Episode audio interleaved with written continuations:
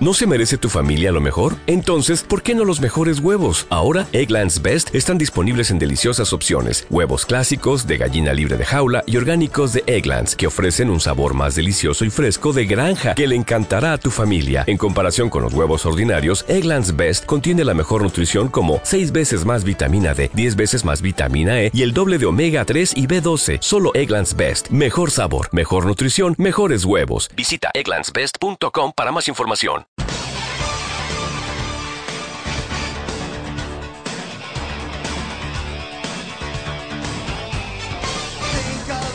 ¡Qué alegría! ¡Qué alboroto! ¡Otro programita piloto! bueno, vale, ya, ya, vale, ya, ya de tonterías. Eh, bueno, y es que de eso se trata, efectivamente. No solo de poner como título al primer programa o capítulo, como prefiráis, de mi primer podcast una frase muy de feria, sino que destaque lo de piloto. Porque bueno, la intención es llevar esto para adelante, eso está claro. Pero ya sabéis, hace un mesecito apenas hemos comenzado un nuevo año, también una nueva década, y como siempre, cada 365 días nos mentalizamos para cumplir diferentes propósitos. Que sea el gimnasio para ponernos a tono, cachas o simplemente quitarnos esos kilitos de las comidas navideñas.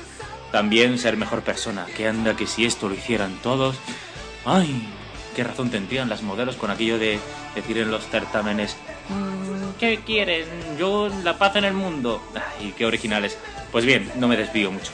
Eh, uno de mis tantísimos propósitos de año nuevo es comenzar ya a hacer el podcast, este en concreto, claro, e intentar no abandonarlo a cual colección de fascículos.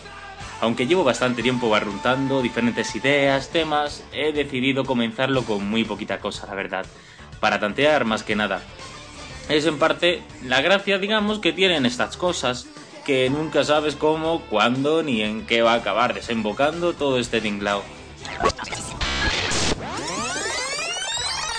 Pues resulta que esta era la primera entrada que tenía hace 2-3 semanas, pero como por diferentes circunstancias hasta ahora no he podido montar y sacar el podcast, actualizo y con algunas novedades más.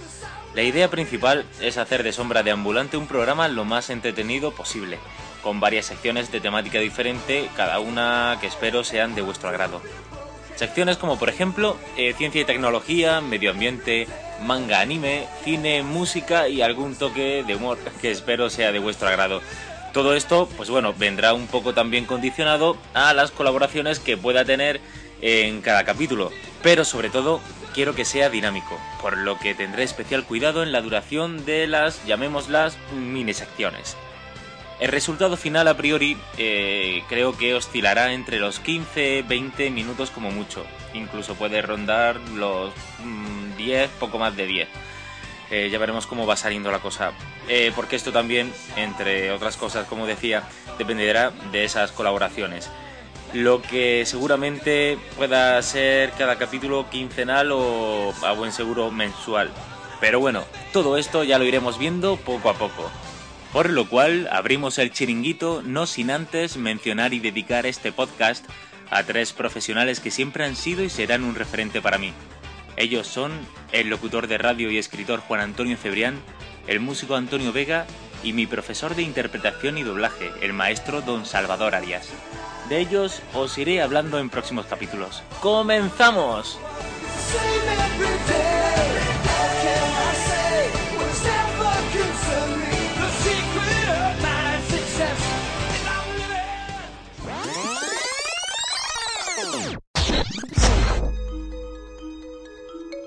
Tecnología. El planeta extrasolar más parecido a la Tierra pudo comenzar como gigante gaseoso. Según una nueva investigación, el planeta más parecido a la Tierra de los encontrados hasta ahora en otros sistemas solares podría ser lo que queda de un gigante gaseoso con las dimensiones de Saturno. Los primeros planetas detectados fuera de nuestro sistema solar han sido gigantes gaseosos en órbitas muy cercanas a sus estrellas. Se les llama Júpiteres calientes y no son lo que los astrónomos esperaban encontrar.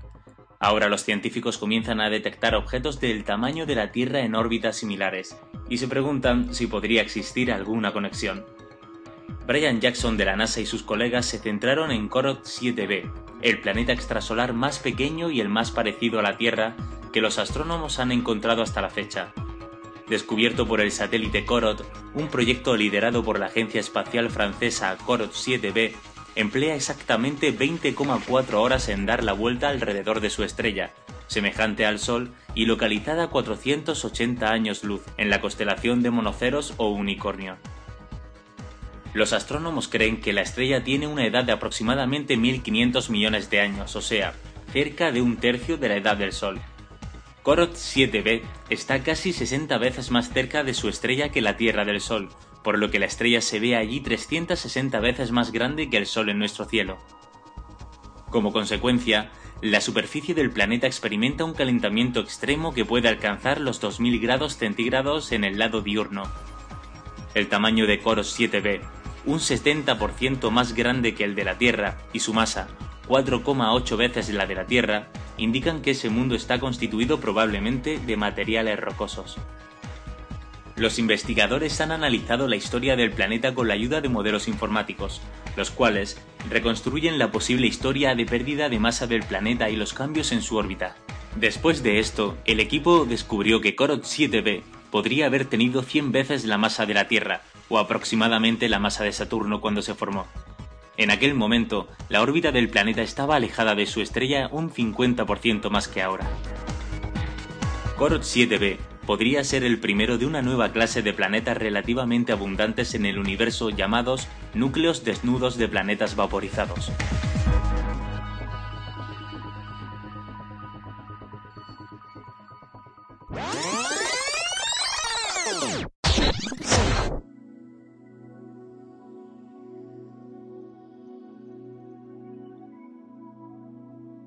Arriba tranquilo al encuentro de un invierno frío que pasar. Abrimos esta sección con ese chico triste y solitario, Antonio Vega, con quien vamos a disfrutar los momentos musicales de este primer capítulo de Sombra de Ambulante.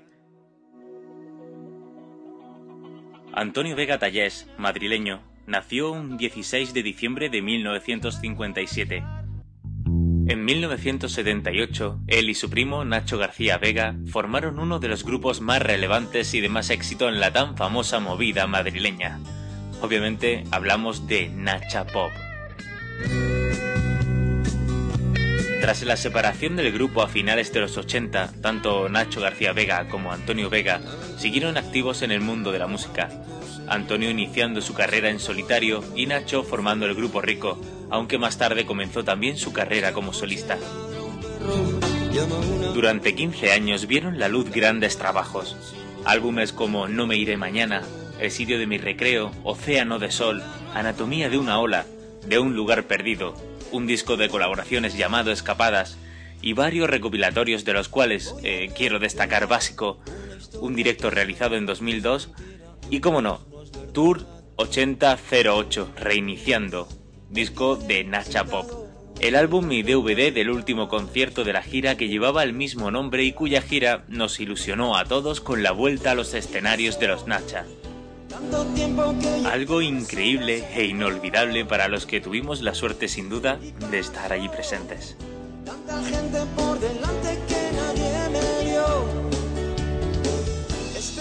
Tristemente, Antonio nos dejó el pasado año. Desde entonces, un álbum recopilatorio, Canciones 1980-2009 y una biografía escrita por Juan Bosco con el título de Mis cuatro estaciones, con fotos, anécdotas, muy, muy completo, os lo aseguro. Tampoco han cesado los homenajes, uno de los cuales llegará bien pronto, como la mayoría, en forma de concierto.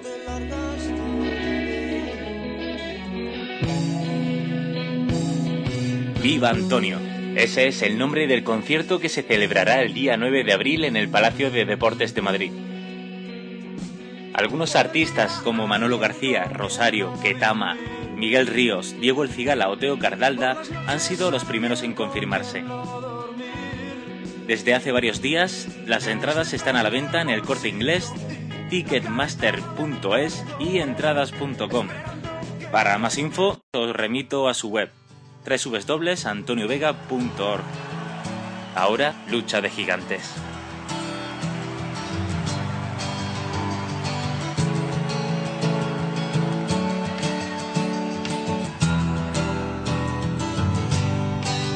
Lucha de gigantes convierte el aire en gas natural. Un duelo salvaje advierte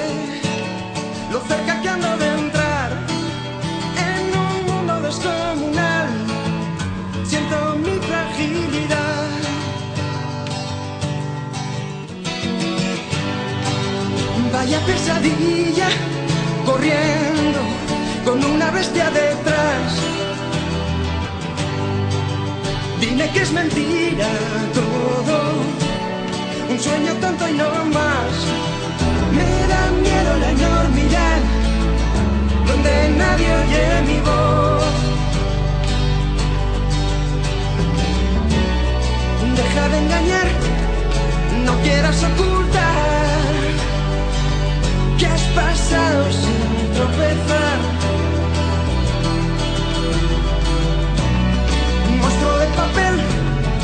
no sé contra quién voy.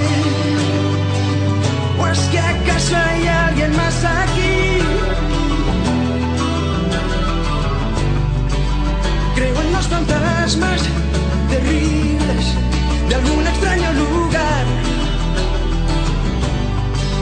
y en mis tonterías para hacer tu risa estallar en un mundo descomunal. Siento tu fragilidad. Deja de engañar, no quieras ocultar que has pasado sin tropezar. no. monstruo de papel, no sé contra quién voy. Pues que acaso hay alguien más aquí.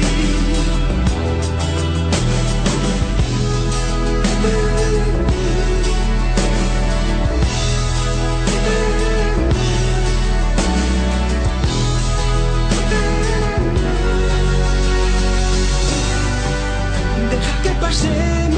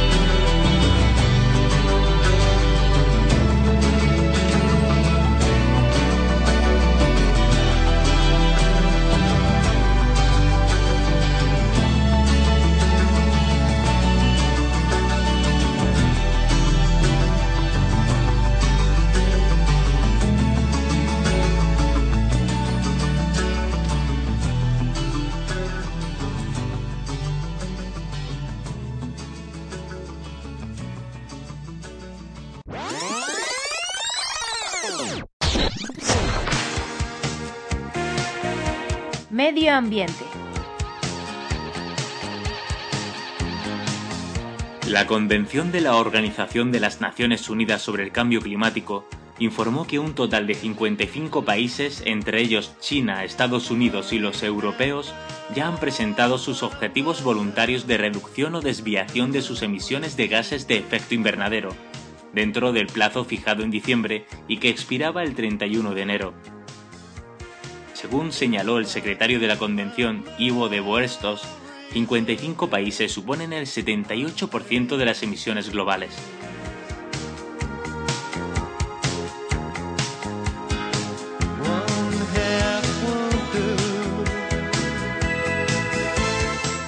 Greenpeace recuerda que 8.099 municipios no han solicitado el cementerio nuclear. Ante el anuncio del Ministerio de Industria del listado provisional de municipios que han enviado su candidatura para albergar el cementerio nuclear de residuos radiactivos de alta actividad, Greenpeace recuerda que solo 13 de los 8.112 municipios que existen actualmente en España han solicitado el cementerio nuclear. En conjunto, la población de estos pueblos es de aproximadamente 5.000 habitantes. Greenpeace estima que el Ministerio de Industria ha decidido ignorar la opinión social y prescindir de la participación de los agentes sociales. Ejemplo de ello es que no le da importancia a si los consistorios que se han propuesto han tenido en cuenta la opinión de sus vecinos, la de los pueblos de su entorno o la de la comunidad autónoma como mínimo.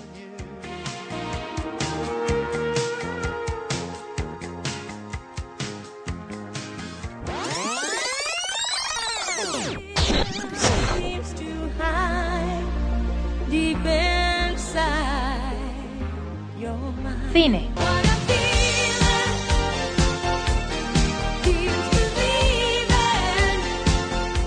Para abrir la sección de cine de este primer capítulo, os voy a comentar un par de películas que he visto hace muy poquitos días.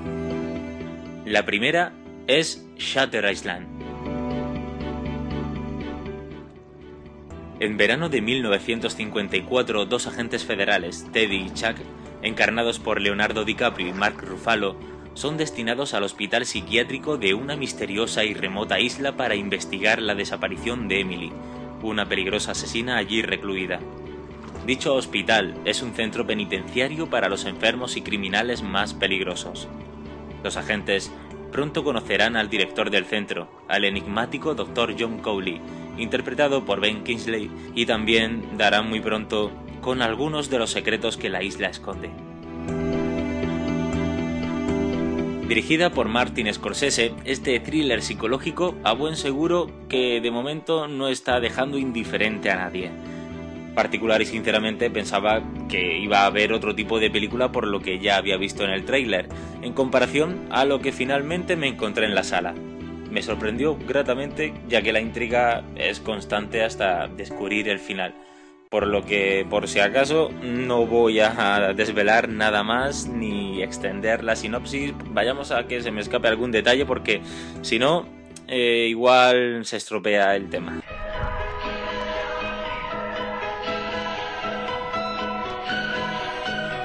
Y la otra película de la que os quería hablar es Al Límite, The Edge of Darkness, la película que supone la vuelta como actor de Mel Gibson. Thomas Craven es un veterano detective de homicidios del Distrito de Policía de Boston.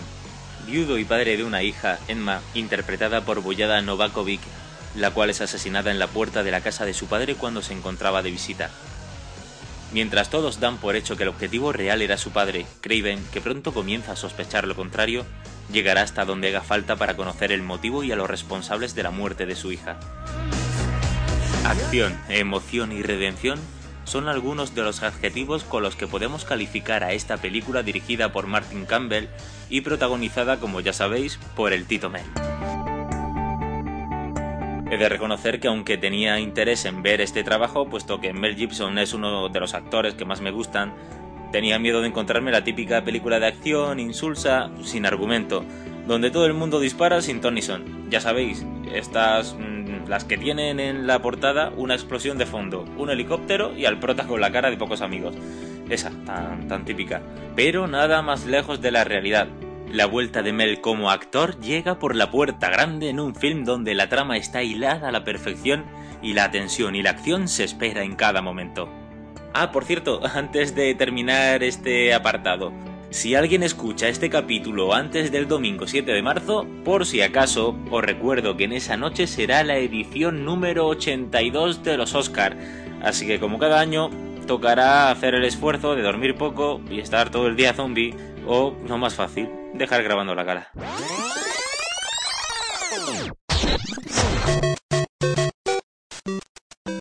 Y antes de terminar este primer capítulo de este nuevo podcast, una noticia curiosa. Resulta que desde el pasado 1 de marzo, los usuarios de la consola PlayStation 3 con una unidad previa a la revisión PS3 Slim descubrieron que su consola no funcionaba. Pues bien, resulta que la culpa ha sido por un fallo en la fecha que afectó a modelos comerciales, es decir, modelos como las consolas de desarrollo. En definitiva, que el reloj de la Play 3 piensa que 2010 es un año bisiesto, y por esta razón la lió bien parda. Tanto que como es lógico los tiempos que corren, en muy poco tiempo Internet se llenó de rumores, testimonios y mil y una conjeturas y noticias sobre este insignificante pero mediático fallo. Sony ha asegurado que las consolas ya están operativas y que pueden conectarse a PlayStation Network. Si hay usuarios con problemas de sincronización, la compañía ha sugerido resincronizarlos. Vamos, que se han complicado mucho. Así de fácil. Desde el blog en castellano de PlayStation Network se comunica a los usuarios que pueden ajustar las opciones del tiempo manualmente o a través de Internet. Pues eso, lo que decía. Muy fácil.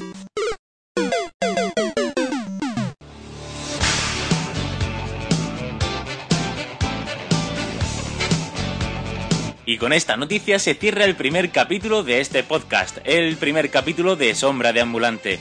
Espero personalmente que os haya gustado y entretenido al menos un poquitín.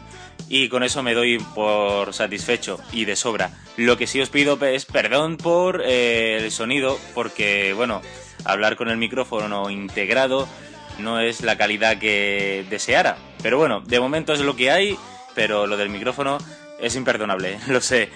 Pues nada, con esto y un bizcocho, hasta el próximo capítulo, hasta el segundo capítulo de este podcast. Un abrazo.